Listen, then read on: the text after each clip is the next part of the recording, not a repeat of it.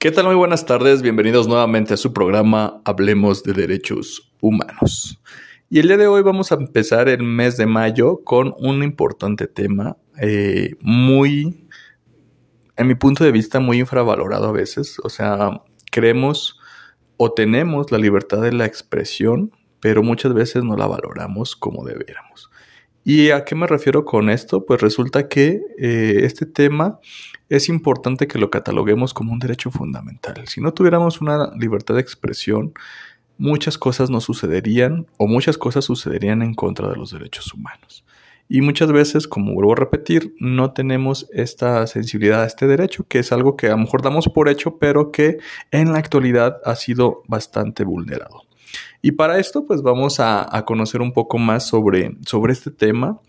Eh, me acompaña nuevamente este, Susana Romo y también Lisette de León este, para comentar este importante tema en una perspectiva de un caso actual también y de lo que está sucediendo sobre todo con los periodistas. ¿no? Sabemos que en México es uno de los países donde más este, matan periodistas y también defensores de derechos humanos. Y tiene que ver o se vincula directamente con esto, con la libertad de expresión. Y bueno, para no quitar más tiempo, vamos a comenzar entendiendo de qué va este tema, por qué surge y por qué es necesario que tengamos esta sensibilización y por ende por qué es necesario que también lo defendamos.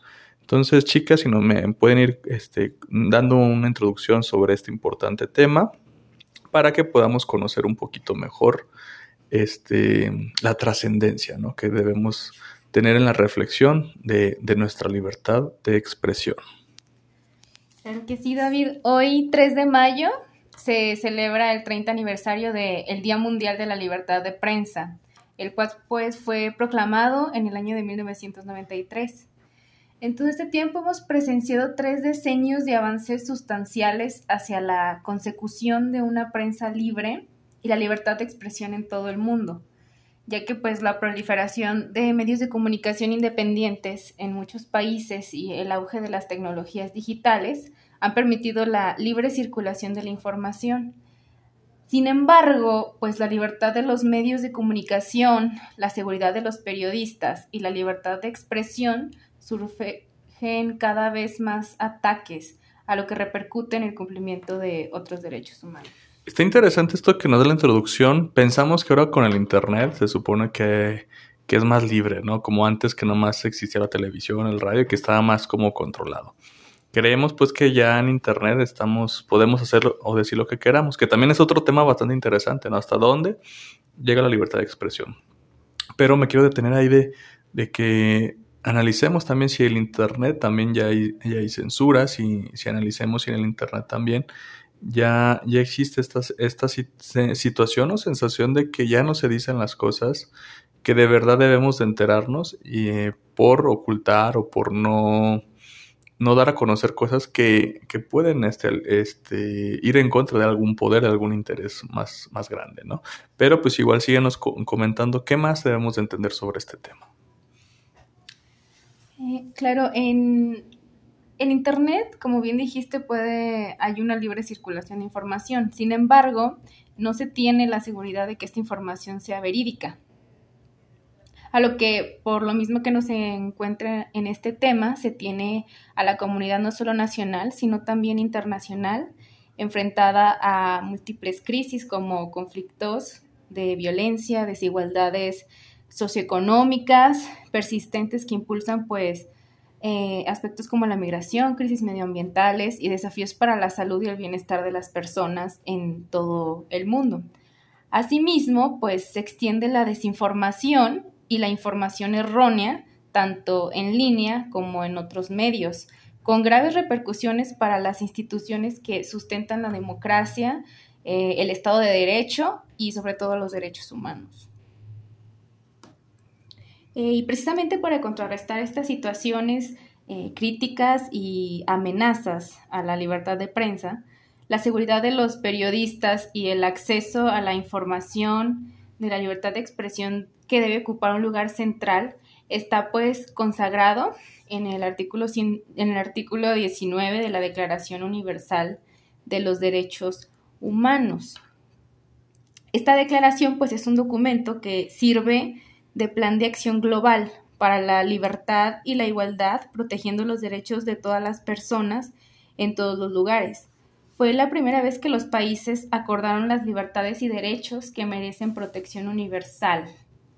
Está súper interesante ver que cómo surge, ¿no? Que esto fue de los primeros derechos humanos que se consagraron y que todas las, o la mayoría de las naciones estuvieron de acuerdo. Eh, ahora, pues vemos que también ya está, ya está reglamentado también por muchos países en su constitución y está, de alguna manera también puede ser ocasión de delito a la falta de este derecho y que, pues bueno, esta evolución nos, nos, nos lleva a esta conciencia, ¿no? De que uno, no hemos alcanzado un total respeto por la libertad de expresión. Y dos, yo creo que también nos lleva a ser la conciencia de que ya tenemos que avanzar en, una, en, en este respeto, digamos, en general, sobre las personas que alzan la voz, ¿no? Sobre alguna situación que a lo mejor no es conveniente para, para muchos gobiernos o a lo mejor hasta empresas. Sí, así es. De hecho, entre el año 2022 y lo que va del 2023, se tiene un total de 20 periodistas asesinados. Es por esta razón que en México se creó una ley para la protección de personas defensoras de los derechos humanos y periodistas, la cual tiene por objeto establecer la cooperación entre la federación y las entidades federativas para implementar y operar las medidas de prevención y medidas urgentes de protección que pues garanticen la vida, la integridad, la libertad y sobre todo la seguridad de las personas que se encuentren en situación de riesgo como consecuencia de la defensa o promoción de los derechos humanos y en el ejercicio de su deber.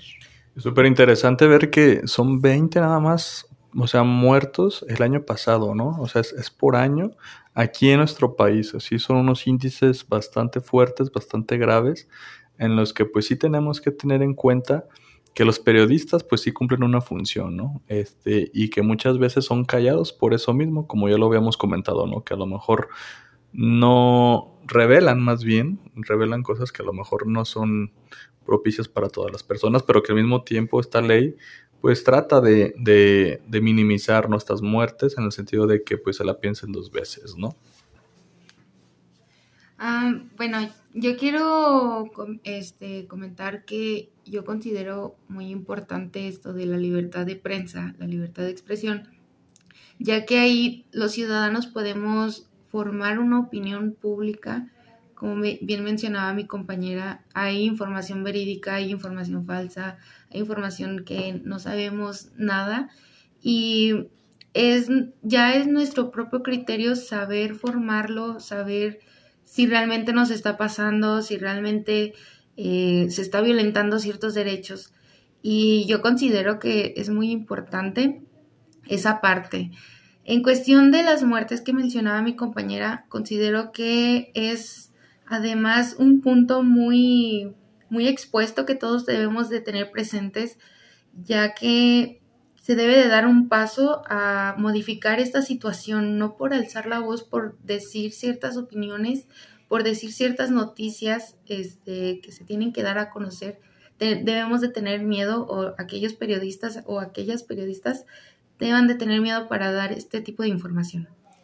Sí, yo creo que esta ley este, es súper interesante. Yo creo que vamos a abordarla en algún programa. Yo creo que vale la pena desmenuzarla, pero no sé, Susi, si nos puedas mm, dar alguna opinión sobre que tú, si leíste más esta ley, que, como algunos puntos que, se deben de rescatar o tenemos que tomar en cuenta en relación a este día ¿no? de la libertad de, de expresión, de la libertad también de prensa. Hay que reconocer que el Estado tiene la obligación y la gran responsabilidad de atender la protección y promover y garantizar los derechos humanos.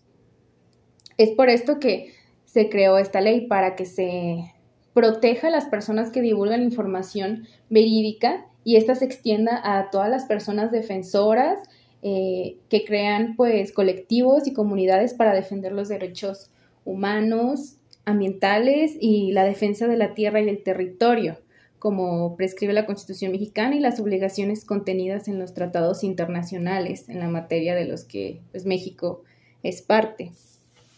Asimismo, pues, eh, el Día Mundial de la Libertad de Prensa nos sirve para recordar que la libertad de prensa sirve para celebrar los principios fundamentales de la misma, evaluar la situación de la libertad de prensa en el mundo, defender los medios de comunicación de los atentados contra su independencia y sobre todo pues rendir homenaje a las periodistas que han perdido las y los periodistas que han perdido la vida en el cumplimiento de su deber. Pues muy bien, yo creo que aquí están los, los puntos importantes que, que, cada año yo siento que es un ejercicio que debemos de hacer todos, ¿no? ¿Qué tanto la libertad de prensa ha crecido o, o ha disminuido, ¿no? La libertad de expresión lo mismo.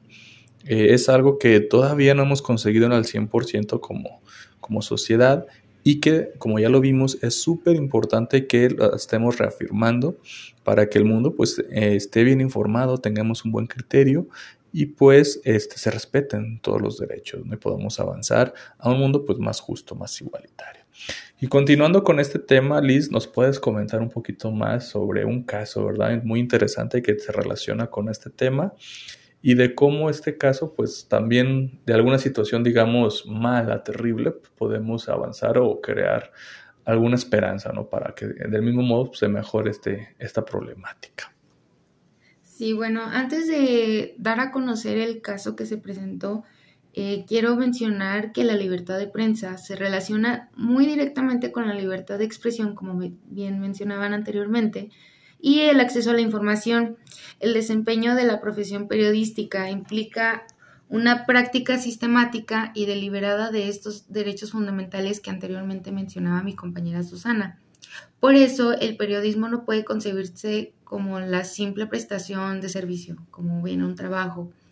Este, también podemos decir que la violencia en contra de periodistas no es un fenómeno reciente en México y ha sido ampliamente documentada por parte de este y otros organismos internacionales, así como diferentes organizaciones de la sociedad civil. Al menos desde el 2013, la misma RELE este, dejó constancia de que en México las y los periodistas sufrían violencia, tanto por parte de grupos armados como de policías y miembros de las Fuerzas Armadas cuando realizan labores de comunicación vinculadas con la seguridad pública. Bien mencionaba yo antes que sin la libertad de prensa la sociedad mexicana no se hubiera enterado de los grandes escándalos de corrupción, no solo de este sexenio, sino de anteriores. Eh, ahora sí, adentrando más al caso que voy a presentar, es sobre Nayeli Roldán, que es una periodista de un programa de YouTube que se llama Animal Político. En un programa eh, fue invitada a la mañanera y se presentó una problemática en el que ella eh, le dice al gobernador que Sedena había contratado había comprado unos Pegasus para poder investigar a, ciertos periodistas, en específico tres, cuyo nombre no mencionaba, eh, que estaban en el punto de investigación sobre ciertas violaciones de derechos humanos cometidos presuntamente por la Sedena, por lo que en días siguientes los teléfonos de dichos periodistas salieron infectados. Todo esto lo determinó la Citizen Lab, que es una universidad de Toronto. Mencionaba también además que la empresa NSO Group solo vende estos softwares a gobiernos y solamente en casos de terrorismos o cuando haya este, mm, ciertos crímenes organizados. Y también una de sus pruebas era que decía que tenía una carta y un email eh, que demostraban que efectivamente Sedena sí hizo la compra de ciertos Pegasos. Oye, súper interesante esta, esta situación, pero para dimensionar la importancia, para eh, ir reconociendo lo, trascendente de esto es que eh, uno es un programa de espionaje, hasta donde yo entiendo, ¿verdad? Lo que es Pegasus. Y dos, este, solamente o más bien se debe manejar con mucha discreción, con personas este, con ética, supongo yo, y que difícilmente, pues, hacia el ejército tendría que tener un acceso, ¿no? Estas, o no sé si sea, si sea, ¿cómo diré? Eh, conveniente que el ejército los tenga, o, eso lo agrave. Eh, te, lo, te pregunto esto porque esto nos da la gravedad del asunto, ¿no? Sí, justamente se ha investigado que y se ha mencionado que el sistema de Pegasus es un sistema ilícito, pero solamente se les puede vender en caso, como ya mencioné, de terrorismos y en crímenes atroces. En, ella mencionaba en el programa que ellos no tenían una orden para investigar a los periodistas. Entonces ella decía que eh, su opinión ahí como periodista servía para que se diera a entender que hay mucha corrupción dentro del gobierno y que simplemente se tienen que publicar las pruebas. A lo que el presidente le dijo que pues entonces denunciara este dicho acto y ella mencionó que ya estaba en proceso la denuncia y así se quedó ese caso. Eh, tenemos por otro lado que la reivindicación de la libertad de expresión es una piedra angular para la existencia misma de una sociedad democrática que implica aceptar que ésta es indispensable para la formación de una opinión pública, así como para el ejercicio de los derechos humanos. Es así como todos los ciudadanos eh, empezamos a tener criterios para la hora de las votaciones saber por quién realmente votar y no simplemente por las mm, cosas positivas que se nos muestran en tele, sino investigar e indagar más allá con otros periodistas, eh, con ciertas noticias, con ciertas informaciones y crear nuestro propio criterio. Eh, así, este, John Dignes, que es un periodista estadounidense, corresponsal especial en América Latina durante el periodo de las dictaduras militares, es considerado él un gran conocedor de la situación política en casos de violaciones de los derechos eh, humanos. Él menciona que el Estado democrático implica que estos medios de comunicación deben asumir deberes positivos como los que se enlistan a continuación. El número uno es el mandato de la investigación como vía para descubrir y sacar a luz los abusos de poder que son cometidos por funcionarios del gobierno o por organizaciones económicas privadas. Es ahí un punto muy, muy interesante porque es por mucho que los periodistas temen a investigar o a dar ciertas declaraciones porque este, dan a conocer todos los abusos de poder que obviamente el gobierno no quiere que sepamos. El punto número dos es proporcionar un amplio espectro de información necesaria para formar la opinión pública y generar un gran foro de discusión que promueve el debate ciudadano, que es lo que yo anteriormente mencionaba. Y como punto número tres, es la obligación de defender activamente la libertad de expresión y de utilizar el poder de la prensa a favor del derecho de las y los ciudadanos de tener acceso a la información y a expresar sus opiniones. Eh, como por último, quiero mencionar que aún así en México siguen vigentes ciertos pactos y zonas de silencio, eh, que esto permite ocultar actos de corrupción, abusos de poder y violencia. Además, seguimos contando con un marco legal que tanto funcionarios públicos como particulares pueden utilizar para acallar la crítica y en algunos casos castigarla. Súper interesante y profundo, ¿no? Porque aquí se mezclan asesinatos, se mezclan intereses, y como ya vimos, se mezcla también actos del gobierno, ¿no? Que pueden considerarse hasta corruptos o pueden considerarse como espionaje a, los mismos periodistas, ¿no? Entendemos que debe haber un orden, entendemos que debe de haber eh, un control, ¿no? Por parte del gobierno, pero también pues todo en el marco de los derechos humanos, ¿no? Y pues bueno, este día sí nos lleva a esta reflexión y nos lleva también a entender de que pues cada día tenemos que estar este, viendo o ejerciendo, más bien ejerciendo primero estos derechos y segundo, pues exigir que se, que se respeten. Pues bueno, vamos a concluir el día de hoy este, estos temas, no sé si nos puedan dar una pequeña conclusión de lo que, de lo que les pareció este tema y por qué es su importancia, ¿no?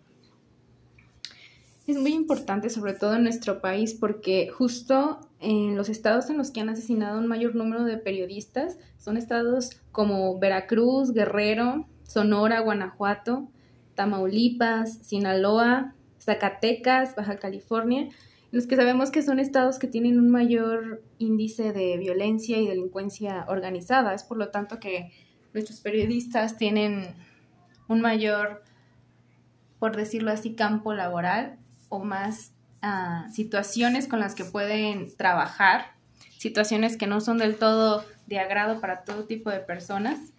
Y es por esto que se implementó pues este día, el Día de la Libertad de Prensa, no solo a nivel nacional, sino también internacional, porque tenemos que cuidar a las personas que nos informan, así como cuidar la información que nos recibe, sabiendo que, que sea verídica y que venga de personas que saben lo que hacen, no que sea de cualquiera que tenga acceso a alguna red social.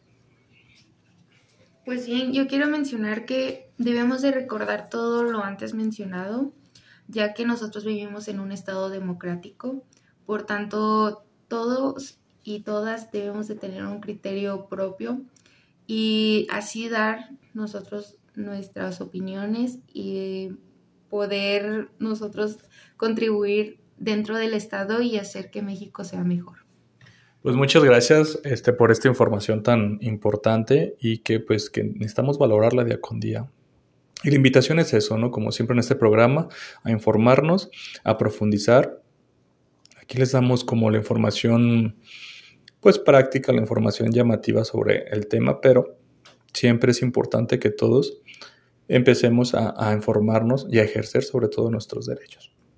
Y con esto pues terminamos el programa del día de hoy siempre agradeciendo la producción de Radio Universidad, este, el espacio de la Defensoría, a las personas que colaboran y también este, recordarles que eh, también nos encuentran en Spotify, como hablemos de derechos humanos, y que también cualquier contacto con nosotros pueden hacerlo en el Facebook de la Defensoría de los Derechos Universitarios UAA.